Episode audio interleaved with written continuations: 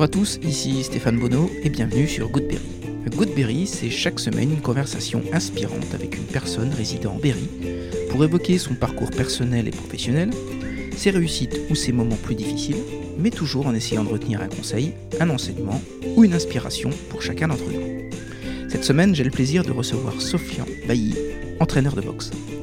Issu d'une famille de boxeurs et habitué des salles d'entraînement dès l'enfance, Sofian évoque avec une certaine nostalgie ses trajets en bus à travers la France pour soutenir sa famille lors de combats mémorables. Son père, entraîneur, tient la baraque, même si Sofian le seconde. Mais quand son père tombe malade, c'est Sofian qui reprend les clés et devient l'entraîneur du club et l'organisateur des galas. Aujourd'hui, pas moins de 7 entraîneurs officient au club, ce qui en fait une structure complète et efficace dans le monde de la boxe avec des galas pleins à craquer dans le gymnase Jablonski de Châteauroux. Le club compte également trois pros, dont un champion de France couronné début 2020. Sofian nous parle des entraînements, de la mission éducative de la boxe, du parallèle avec la gestion d'une équipe commerciale dont il a la charge aujourd'hui dans le milieu professionnel.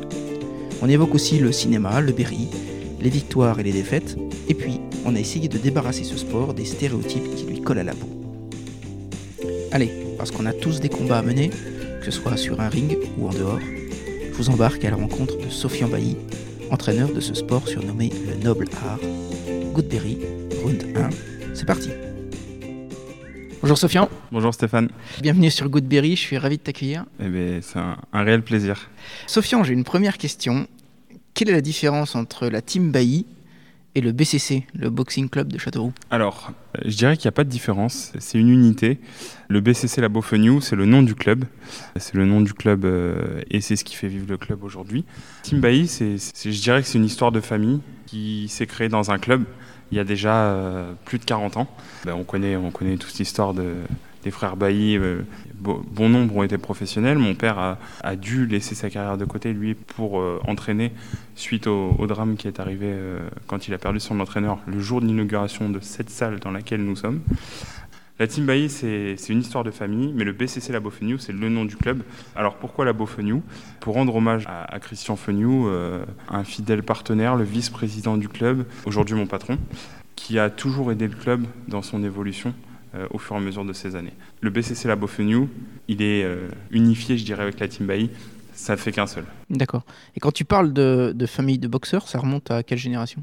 Alors, euh, ça remonte mon père et mes oncles. Pas au-delà, j'ai pas de souvenirs au-delà, mais mon père m'a raconté quelques histoires, mais mes oncles aussi. Quand ils, quand ils étaient jeunes, en fait, ils étaient souvent assis sur un muret pas très loin d'ici. Et il y a quelques, personnes qui passaient, qui leur disaient vous, pourriez faire autre chose. Et un jour, ils ont rencontré quelqu'un qui leur a qui leur a dit venez essayer la boxe. Et il s'avère que ben, ça leur a plu. On a eu même euh, de très bons résultats. Hein. Euh, j'ai mon oncle Abdel qui est passé professionnel, mon oncle Kader qui est passé professionnel, j'ai mon oncle Malou qui a été au haut niveau, j'ai mon oncle Momo euh, qui est entraîneur avec nous, qui a été en finale de championnat de France amateur, donc un très bon niveau en mi-lourd. Euh, mon père qui avait euh, bon nombre de combats aussi, mon oncle Kamel aussi. Donc voilà, il faut savoir que mon oncle Nasser aussi a boxé, tous mes oncles ont boxé. Aujourd'hui, euh, on, a toujours une relation avec mes oncles, avec mon père dans le domaine de la boxe, parce qu'aujourd'hui on est de l'autre côté de la barrière, on transmet le, savoir, et c'est un réel plaisir parce que d'avoir fait c'est une chose, et de savoir et de pouvoir transmettre en est une autre. Parce que on dit souvent un bon boxeur c'est un bon entraîneur, pas toujours tout comme un bon, entraîneur n'était pas forcément un bon boxeur. Je pense qu'aujourd'hui, voilà, la, la relation euh, aujourd'hui avec mes oncles, elle ouais, c'est, on, est, on est tous fusionnels parce que on me prend souvent pour le dernier des frères, alors que pas du tout. Je suis, je suis le, neveu, mais euh, je suis tellement toujours avec mes oncles que c'est pour ça aussi. Dans cette filiation là, tu as des souvenirs de quand tu étais petit des, d'entraînement de tes oncles ou de ton père? Oui, bien sûr. Mais il faut savoir que mon père m'a expliqué que la première fois où j'ai mis les pieds à la salle, j'avais trois mois. Donc j'ai plus mis euh, les roues de la poussette que les pieds. Mon père m'emmenait avec lui à la salle et je voyais mes oncles encore s'entraîner. L'oncle vraiment que j'ai pu suivre et que j'ai pris plaisir et, vraiment qui m'a qui m'a donné envie, c'est mon oncle Momo. Je me souviens de ses, combats. Euh, euh, on, faisait un bus pour y aller. on, avait été à Guéret pour euh, les quarts de finale. On avait été, je crois, c'était en Normandie pour les demi-finales. On a été à Paris pour la finale. C'était vraiment, on était parti à deux bus de Châteauroux. C'était vraiment euh, une finale amateur homme dans l'Indre. Ça, n'était jamais arrivé. Donc c'est vrai que c'était vraiment un, grand plaisir. Aujourd'hui, mon oncle il est avec nous en tant qu'entraîneur. et bah, c'est vrai que mes oncles m'ont forcément donné envie de faire comme eux. Et mon père, c'était la tête de file, celui qui entraînait, celui qui, qui dirigeait tout, je dirais. Et lui aussi, il m'a donné l'envie. Plus ça va, plus on s'est investi au fur et à mesure. Bon, il y a eu un élément, hein. il y a eu un élément, c'est quand mon père est tombé malade, où je me suis retrouvé un peu au pied du mur.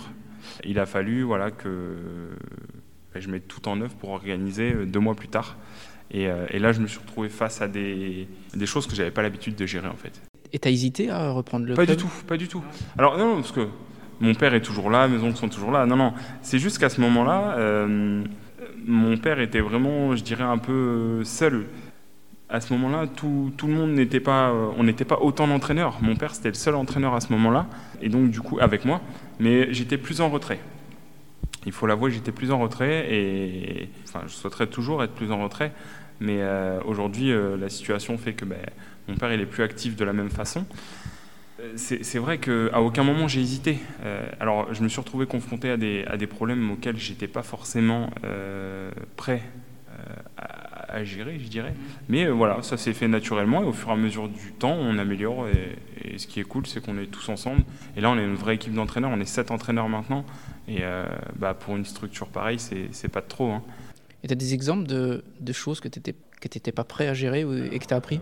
Euh, bah, Du jour au lendemain, il a fallu monter un programme, euh, des combats.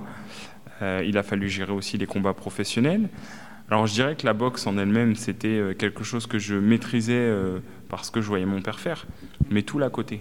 Gérer la sono, gérer les buvettes, gérer les demandes euh, à la mairie pour euh, tout ce qui est euh, ben, les chaises, les gradins, tout, les, tout le matériel qu'on peut avoir besoin, gérer l'équipe de sécurité, gérer.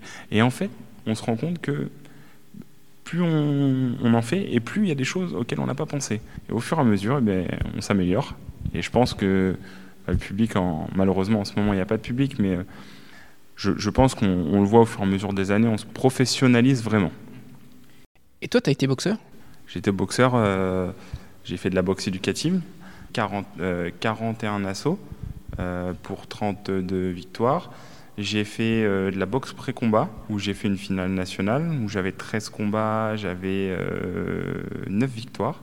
Et j'ai fait de la boxe amateur, j'ai fait seulement une petite dizaine de combats en boxe amateur, pour un palmarès de 6, 7 pour 3. Et aujourd'hui, ben, pourquoi je me suis dirigé et pourquoi j'ai arrêté de boxer? Bah, c'est assez simple. Hein. J'ai fait des études après.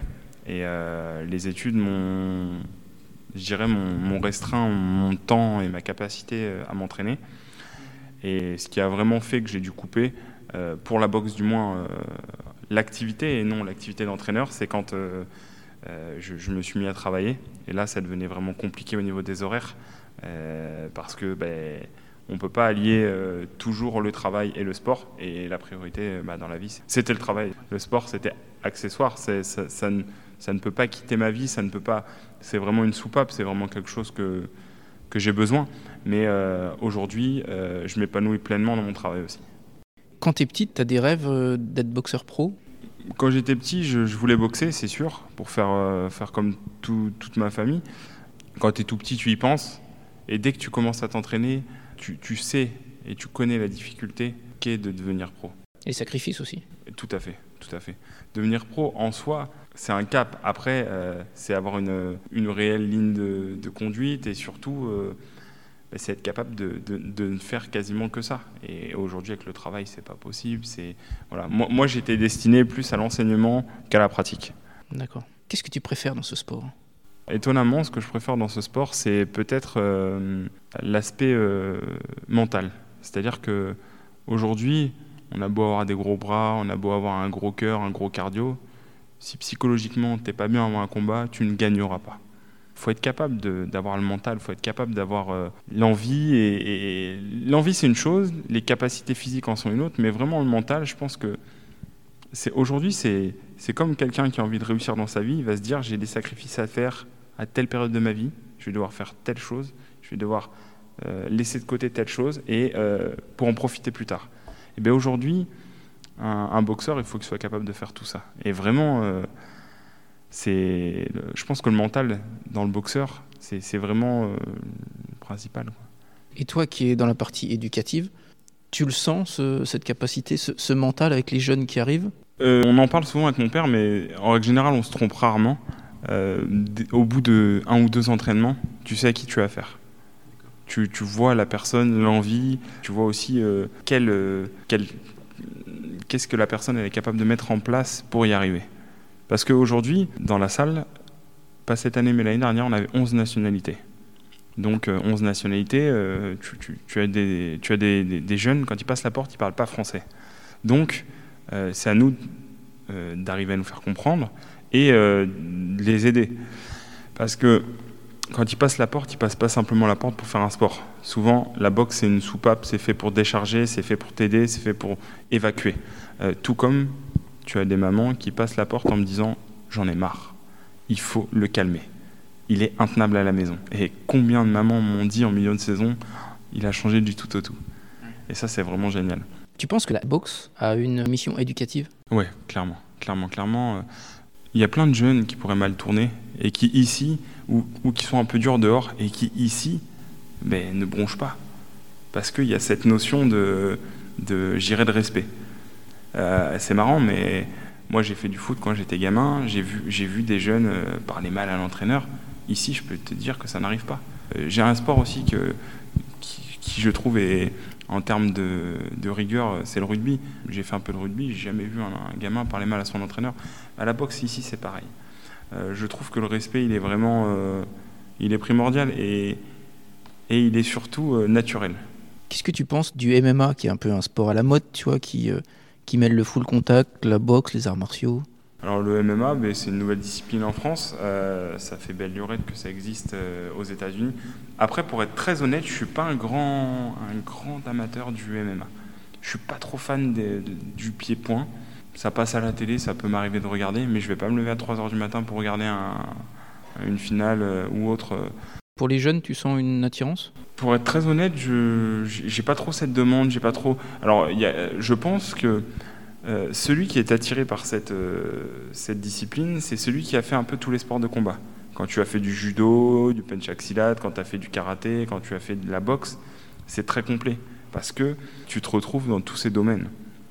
Maintenant, c'est vrai que c'est complètement opposé à la boxe parce que oui, tu peux être un bon boxeur, mais on te met dans une cage de MMA, ça peut durer 30 secondes, parce que tu ne seras pas un bon lutteur et tu ne seras pas capable de lever les pieds.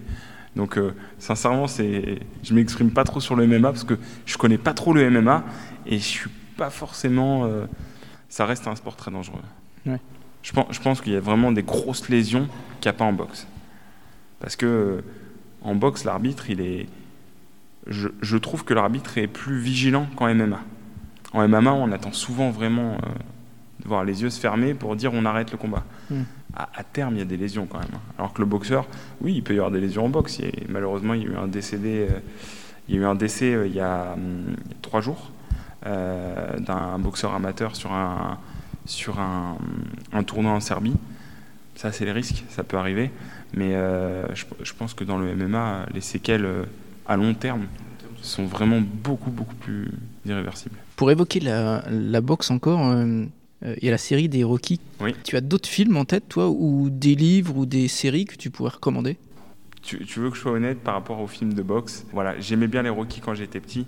Aujourd'hui, voilà, euh, je, vais, le voir à la télé, je vais le regarder, mais euh, j'aime bien les films réalistes. Je trouve que Million Dollar Baby, c'est plus touchant qu'un Rocky, parce qu'il y a une histoire. Une, enfin, une, vraie relation entre un entraîneur et, une boxeuse. Et aujourd'hui, je trouve que ça, ça se rapproche plus de la boxe que des, les Rocky. Quel conseil, toi, tu donnes aux jeunes boxeurs qui rentrent dans la salle? Je leur demande déjà qu'est-ce qu'ils viennent chercher ici? Et de là, je suis capable de donner un conseil. Tu en as qui, te répondent euh, Je viens me défouler. Donc là, ils sont plus là pour une boxe loisir. Le premier conseil, il est là en fait. C'est de savoir dans quelle discipline je vais te mettre. En boxe loisir, en boxe amateur, en boxe éducative. C'est à moi de savoir si la personne elle a envie de boxer ou non. Donc c'est la première des choses que je vais demander. Qu'est-ce que tu comptes faire Et souvent, bah, je, viens, me défouler. Euh, on avait une équipe de gendarmes euh, qui venait juste pour faire du complément et se défouler. Euh, on a des sportifs d'autres disciplines qui viennent faire un complément physique. Parce que la boxe, complémentaire et c'est surtout très complet. Moi, qu'est-ce que j'ai comme conseil à leur donner Surtout, c'est fais les choses à fond pour te dépasser et pour ne pas regretter. Et c'est souvent ce que je dis à mes boxeurs. Et c'est marrant cette question parce que il y, a, trois jours, avec mon oncle, on, a dit à Ilyes, Ilyes Villaudière, un, de nos petits pros, il te reste un combat avant la finale du Critérium pour décrocher ta première ceinture. Donc, il faut tout donner pour ne rien regretter.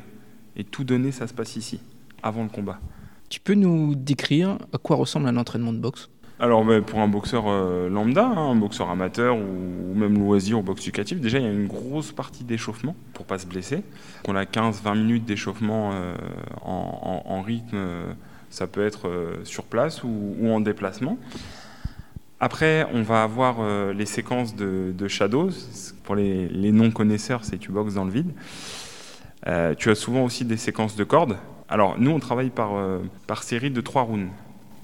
Trois rounds de vie, trois rounds de cordes, trois rounds de travail spécifique. Pourquoi trois rounds? Parce que c'est la base des combats amateurs. Euh, les pros, on va monter un peu en intensité. On a du travail spécifique aussi. Euh, si un soir on a envie de travailler au sac euh, du fractionné, donc là tout le monde se met sur un sac et on travaille. On travaille au fractionné sur des séquences. en fait, le but c'est de faire monter le cœur. Hein. on travaille sur des 20-10, des 20-20, des 10-10 pour faire monter le cœur et puis pour être capable de reproduire ces séries en combat. On a aussi euh, la mise de gants. Donc la mise de gants avec des travails à thème aussi. Hein. Ça peut être un travail attaque-défense, ça peut être un travail euh, d'esquive, un travail de rotation, ou alors euh, un travail libre, où ce soir vous me faites trois rounds, je veux, je veux que vous soyez capable de me sortir le, meilleur de vous-même. Et un boxeur pro? Alors un boxeur pro c'est un peu différent. Je vais prendre l'exemple de, de, Thomas, Thomas Fort, notre champion de France. Thomas, il s'entraîne au minimum cinq jours par semaine. Il a trois jours en spécifique boxe et deux à trois jours. Souvent le samedi matin il complète, donc ça peut faire six jours en spécifique euh, physique avec son préparateur physique. On va avoir des, séries de, fractionnés qui vont être un peu plus longues. On va avoir après les pros, l'échauffement et autres, ils ont l'habitude. C'est leur travail. Vraiment un boxeur professionnel, malheureusement, il n'en vit pas aujourd'hui, mais ça reste un travail. Toi, en tant que bon professionnel, quand tu vas au travail, tu sais ce qu'il faut faire déjà pour préparer ta journée. Eux, c'est pareil. Donc ça, je suis pas trop derrière eux pour ça. Là où je vais être plus assidu euh, et plus regardant, c'est quand on va commencer le shadow, quand on va commencer euh, sur les placements de jambes, sur euh, c'est des petites choses à corriger, quand on va faire du travail au sac en spécifique, par exemple pour travailler la force sur un bras, les rotations, les esquives. tout ça, c'est vraiment, avec le pro, un travail qu'on va faire un peu plus approfondi. On va chercher beaucoup plus la technique. Mhm. sur des séances, seulement l'impact. Euh, et c'est pour ça qu'on a, on a de nouveaux ateliers là, qu'on a mis en place ici, pour euh, vraiment pour travailler en spécifique. Ça, c'est l'objectif. Est-ce qu'il faut un talent particulier pour être boxeur? Chaque boxeur a son talent, parce que chaque boxeur a un style différent. Moi, moi déjà, si je prends mon, mon, cas pour mes trois boxeurs pro, tu n'en as pas un qui a le même style. Ilyes, c'est le, c'est le, le, petit technicien qui, qui vadrouille beaucoup, parce que de fait de sa, petite taille et, de sa corpulence, il est léger, il va vite. Franck, euh, Franck Zimmer, euh, lui, c'est quelqu'un qui joue beaucoup sur les jambes, les esquives, et alors il regarde, le regard. Euh, comme les chats, quand ils s'approchent, c'est incroyable. Franck, il a, un coup d'œil qui est vraiment. qui, est, qui, est, pour moi un, un grand espoir de la catégorie en France. Et Thomas, alors Thomas, lui, il a une grande capacité, c'est qu'il est capable de boxer dans les deux gardes, en droitier ou en gaucher. Il est capable de boxer de près ou de loin. Alors qu'il fait 1m90, normalement la technique c'est tu boxes de loin, de loin, de loin. Il est très fort de près aussi Thomas. Il est très fort sur les, les crochets, euh, les, les, flancs. Et bah, c'est pour ça qu'il est champion de France aujourd'hui. Hein. Est-ce que tu as connu ou est-ce que tu as eu toi des boxeurs qui étaient plutôt introvertis dans la vie et qui étaient des véritables lions euh, sur un ring? Eh ben, Complètement, oui, c'est arrivé hein, de rencontrer des boxeurs qui, euh, bah, au premier abord, tu te dis, il sera jamais boxeur. On fera jamais rien avec lui. Et au fur et à mesure des entraînements, tu, incroyable, tu es surpris. Et c'est arrivé plusieurs fois d'avoir des, des, personnes comme ça où, où c'est vrai que de base, tu te serais dit, je n'en ferai jamais un boxeur. Et pourtant, et pourtant, ça a été le cas. Tu entraînes aussi des boxeuses? Oui, tout à fait, tout à fait. Euh, alors cette année, bon, année particulière, mais euh, l'année dernière, on avait une équipe de 16 filles. On a tout type de, boxeurs et de boxeuses. Et c'est génial parce que c'est un, un, groupe de filles qui emmène vraiment une dynamique. J'ai beaucoup d'internes. Et au début, j'en avais deux, et après, j'en ai eu cinq, six, sept, huit. Elles se motivent à chaque fois. Et non, mais c'est marrant parce qu'elles sont souvent plus demandeuses que certains garçons. Dans l'aspect technique, euh, dans les, nouveautés. Voilà. Donc, c'est. J'ai deux de mes petites cousines aussi qui se sont mis euh, récemment, euh, Kera et, Delia, la fille de Momo. D'accord. Quand tu prépares un combat avec un, de tes boxeurs, j'imagine qu'il y a une préparation spécifique par rapport à l'adversaire. Complètement. combien de semaines de prépa spécifiques ou de jours Alors, sur un boxeur amateur, je te dirais qu'on fait une préparation de, toutes les semaines. Euh, parce qu'en amateur, on sait que souvent, tu peux être appelé euh, deux jours avant pour boxer le week-end. Et donc, il faut être prêt tout le temps. C'est ce que je dis à mes boxeurs. Euh, le plus grand des ennemis en boxe, c'est le poids. C'est le poids. Donc, si ton boxeur, il n'est pas prêt tout le temps, eh ben, tu vas déjà avoir un premier ennemi, c'est de devoir faire le régime. Tu arrives au combat, tu es vidé. Donc, les amateurs, on se prépare tout le temps. Les pros, c'est complètement différent. Je te donne un exemple concret. Euh, le 29 mai à Rumi, à côté de Grenoble, nous faisons la finale d'une troisième défense de ceinture pour Thomas, euh, deuxième, excuse-moi, ce sera troisième ceinture, donc deuxième défense de ceinture pour Thomas, et la demi-finale de Coupe de France pour Franck. Donc là, par exemple, on a commencé, on se prépare sur huit semaines. Alors, les gars étaient déjà dans le, dans le move, hein, si je peux dire, depuis, euh, depuis le dernier gala. On avait pris 15 jours de repos, mais toujours à la salle, deux à trois fois par semaine. Et par contre, quand on prépare des échéances, qu'on a signé les contrats, on sait qu'on a huit semaines où là, par contre, euh, euh, ils ont des programmes physiques, euh, techniques, alimentaires, et il y a des règles. Je veux pas de sortie, de ci, de ça. Bah, en ce moment, c'est pas compliqué, il n'y a pas de boîte. Bon, après, j'ai pas forcément des, gars qui, sont des grands fêtards, mais il y a des règles. Il y a des règles d'hygiène de vie qui sont obligatoires. D'accord. Et les entraînements sont spécifiques par rapport à l'adversaire? Complètement. J'étudie beaucoup euh, les vidéos. Même si c'est pas des Français, j'arrive à trouver des vidéos souvent. Donc j'étudie les vidéos.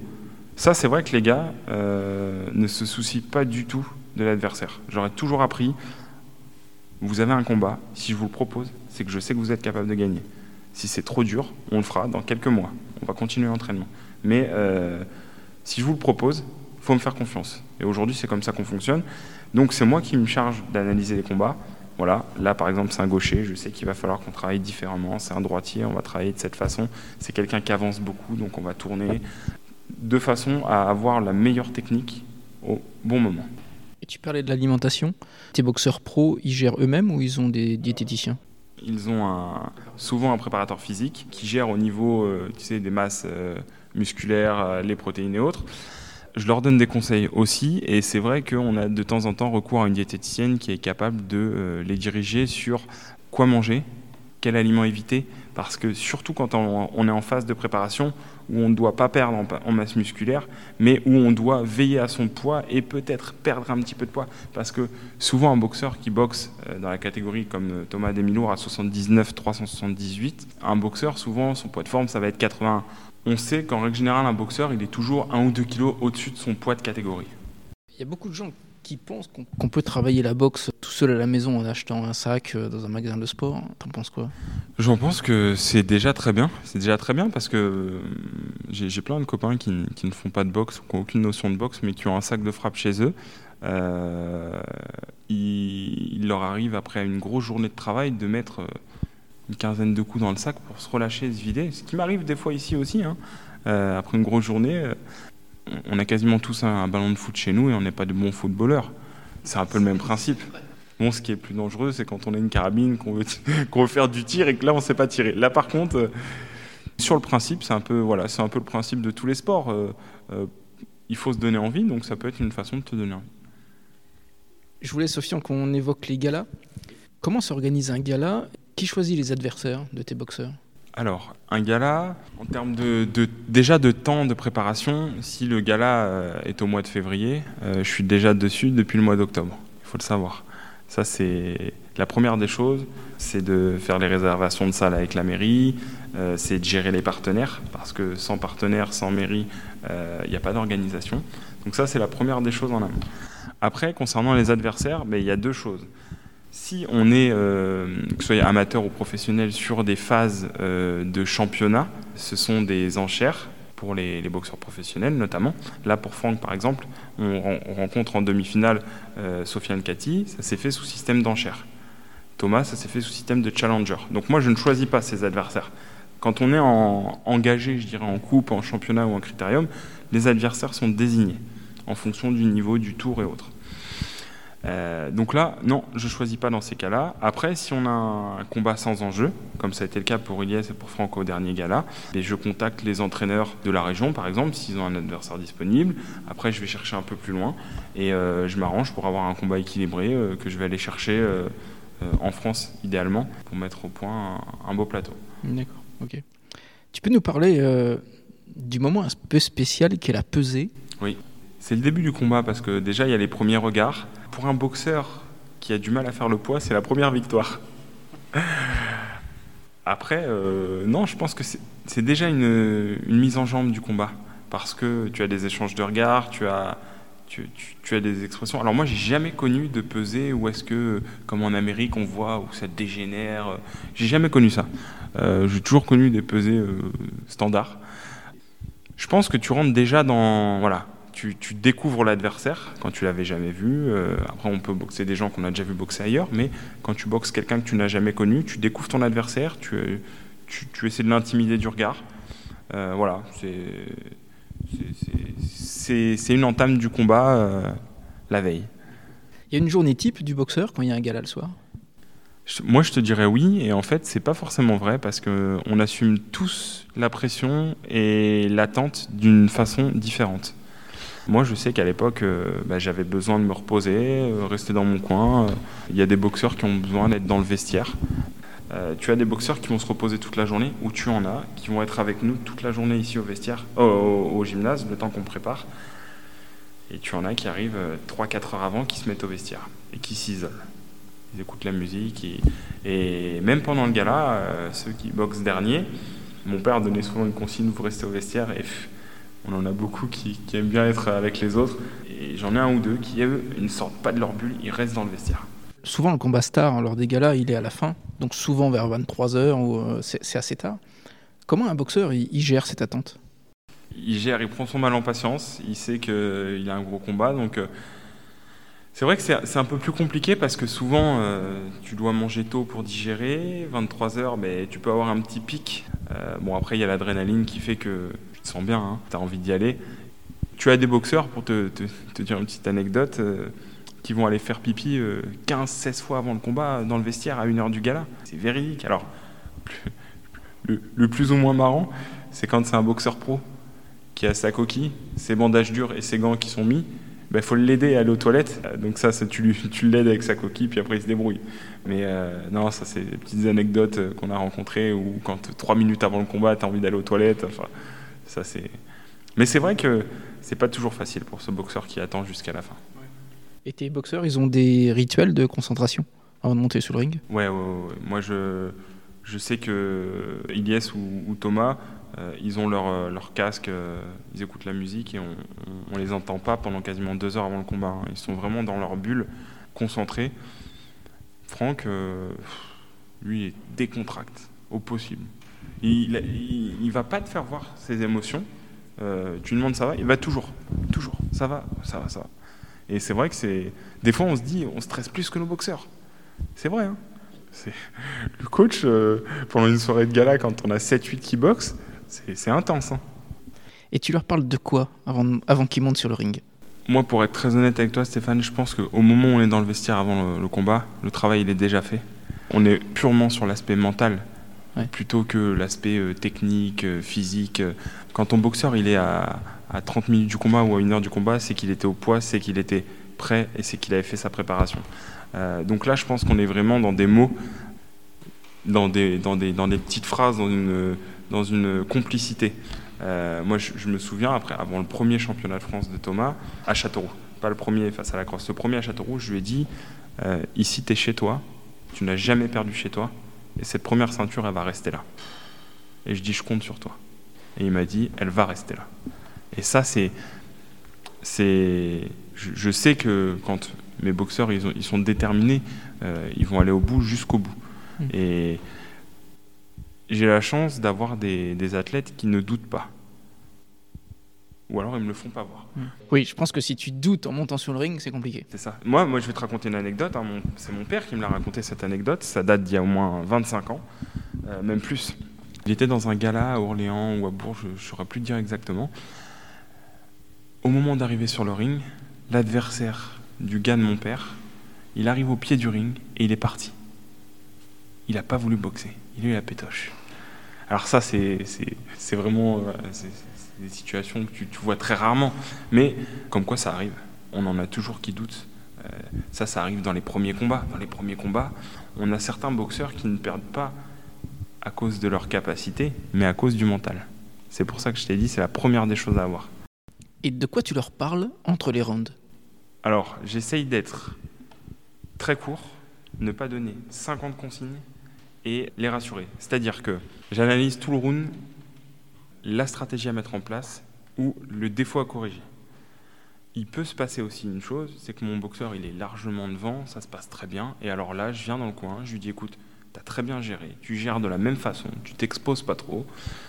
Quand je vois que c'est compliqué, et que par exemple, il y a 4 rounds, il y a 6 rounds, je lui dis, écoute, le premier, il n'est pas pour nous.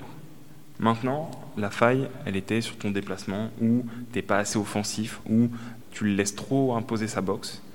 Mais je m'arrange pour donner des consignes claires, simples, et pas 50. C'est vraiment ce que... C'est un grand entraîneur euh, du sud de la France qui m'avait expliqué ça à l'époque. Il m'avait dit, euh, qui a réussi, il a eu deux champions du monde. Il m'avait dit, je m'arrange toujours pour en dire peu, pour me faire comprendre.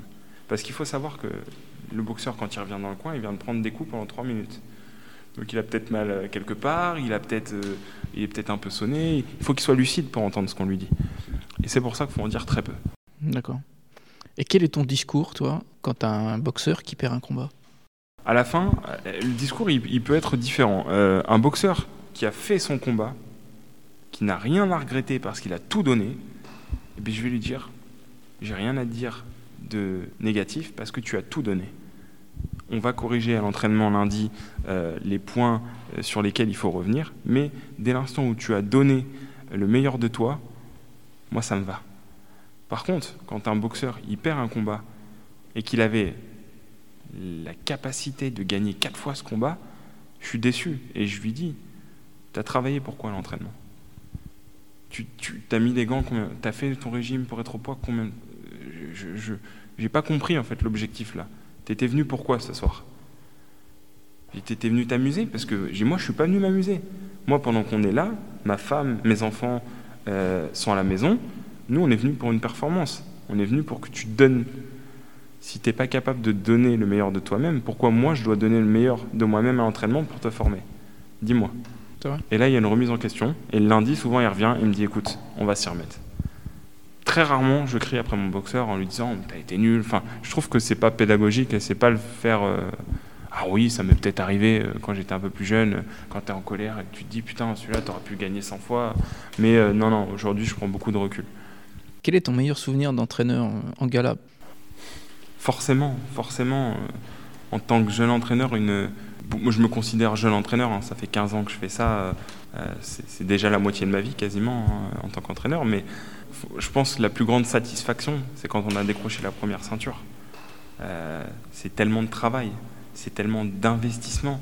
Euh, ben, c'était il y a deux ans avec Thomas euh, en 2020, là. Euh, même pas, même pas, je dis c'est pas il y a deux ans, c'était en 2020, c'était en janvier 2020, Euh, février 2020, la première ceinture. 1er février 2020, on décroché la première ceinture. Alors avant, on avait fait la WBF, mais qui était une ceinture internationale. Aujourd'hui, on, était vraiment porté sur, sur une ceinture qui est un peu plus reconnue, euh, cette ceinture de champion de France.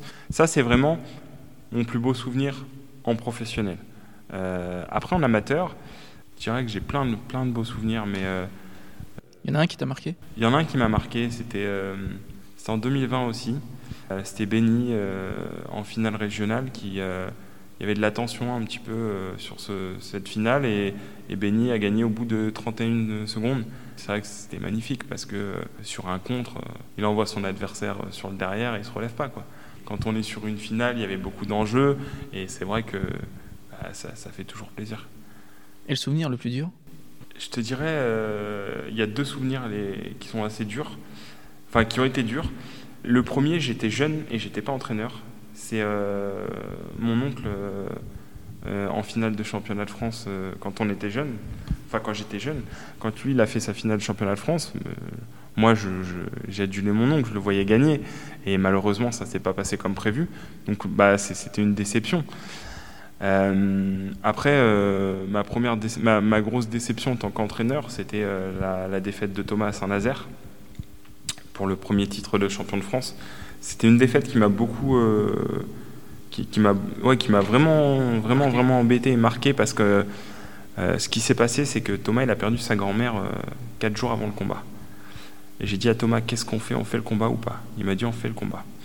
Le, le, combat durait 7 rounds. Il fait 6 rounds où, au pointage, on gagne les 6 premiers rounds. Ça passe en direct sur RMC Sport, tout le monde. On gagne les 6 premiers rounds.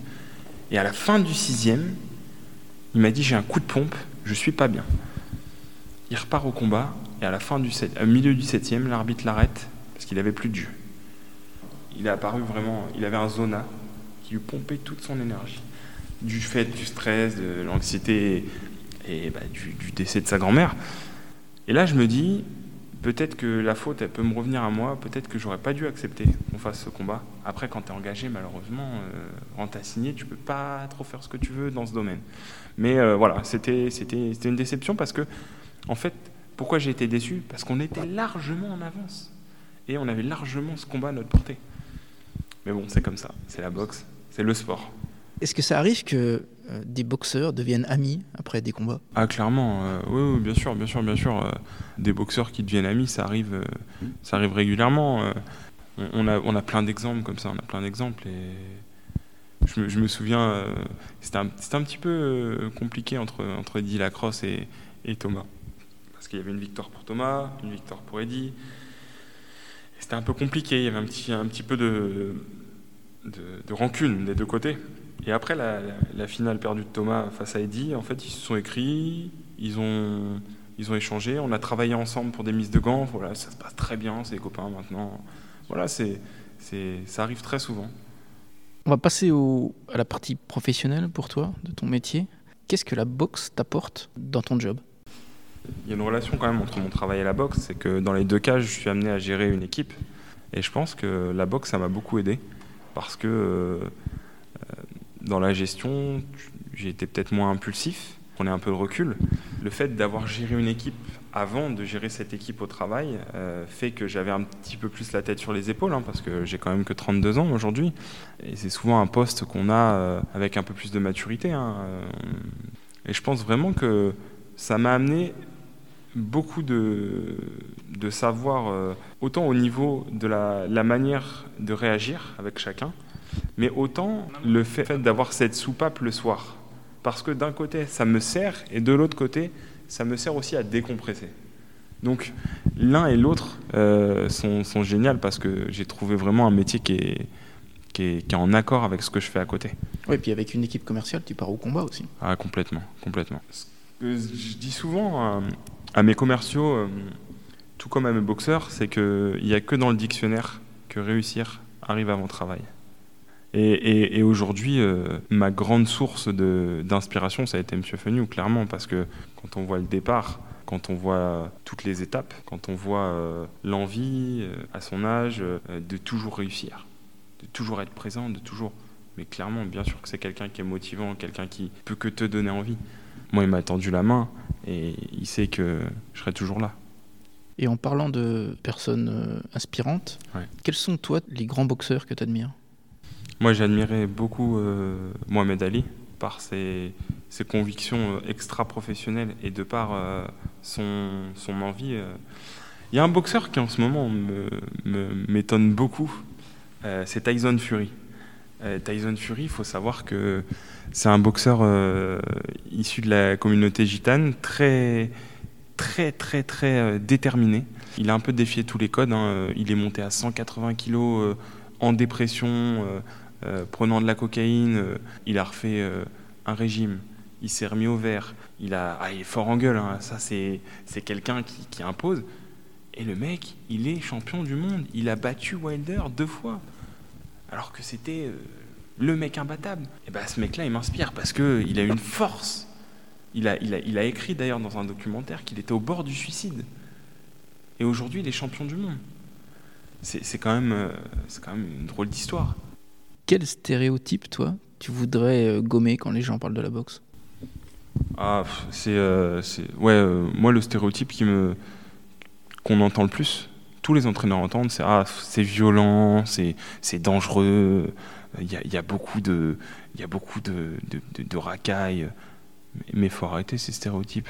Moi, dans la salle, j'ai un médecin qui, qui pratique. Hein j'ai un médecin, j'ai un kiné, j'ai un ostéo. Moi, je suis là en tant qu'entraîneur, je suis directeur commercial. Bah, je vois pas. Il y, a de très beaux exemples. Oui, il n'y a pas que des très beaux exemples.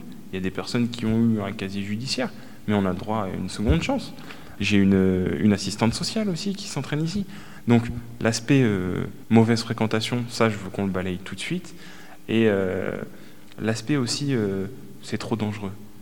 Aujourd'hui, un gamin qui fait du, cross en moto, fils d'un ami, s'est cassé les deux bras il y a 15 jours. Un, gamin qui fait du rugby, ben, il a plus de pètes qu'à la boxe. Proportionnellement. Proportionnellement. Quand on va faire un ratio entre une, saison de boxeur et une saison de rugbyman, au, même nombre de personnes, il y aura plus de blessés au rugby qu'à la boxe. Hein. Mm. Sofian, j'aime bien finir le podcast avec euh, toujours la même question, euh, liée au territoire et à notre beau territoire. Quel est d'après toi le, lieu où tu te sens le mieux, toi, dans le Berry? Alors, euh, le, lieu, bon, il y a deux lieux où, je suis très, très bien dans le Berry. Le, premier, incontestablement, c'est ma salle de boxe. Là, j'y suis et voilà, tu vois, on est là, on passe un bon moment. Et euh, c'est vrai que là, c'est vraiment le lieu dans lequel j'ai grandi. Cette salle, elle n'a pas toujours été comme elle est aujourd'hui et je l'ai vue au fur et à mesure de ces années. Euh, changer, évoluer. Et J'en suis témoin. Voilà, t'en es témoin, effectivement. Et l'évolution n'est pas finie. Euh, après, il y a un endroit que j'aime beaucoup, où j'ai passé euh, toute ma jeunesse dans la maison de campagne de mes grands-parents au bord du lac d'Aiguzon. j'ai eu la chance de, de passer mes, mes, étés complets à Aiguzon, faire du bateau avec mon grand-père, pêcher avec mon, grand-père, mes cousins, c'était vraiment génial. Ça, c'était un, un, souvenir de gosse bon, on, continue d'ailleurs à aller euh, régulièrement avec mes cousins à la maison de campagne de mes grands-parents. Ok, super. Voilà. Bon. Merci en tout cas, Sofian. C'était extrêmement intéressant. Eh ben, super, merci à toi de mettre en, avant euh, les personnes du Berry comme ça. C'est vrai que c'est. On a peut-être tous quelque chose euh, à apporter, à, donner, et, ça fait très plaisir d'avoir des personnes comme toi qui nous écoutent et qui nous donnent la parole. Et puis moi, je te remercie parce que tu m'avais gentiment invité à des galas. J'avais été vraiment bluffé, moi, par euh, l'organisation. Euh, j'avais trouvé ça très pro. Et ça, c'était avant. Je te promets que le prochain sera spectaculaire. Je viendrai, c'est promis. Avec plaisir. Salut, Sofian. Merci. Salut, Stéphane. Hello, j'espère que ça vous a plu. Moi, j'ai adoré réaliser l'interview en compagnie de Sofian. J'ai mis les liens évoqués lors de la discussion sur la page Facebook Goodberry Podcast. Merci pour ceux qui ont partagé les épisodes, ça fait connaître les invités et le Berry. Allez, je vous donne rendez-vous au prochain épisode avec un nouvel invité. D'ici là, portez-vous bien.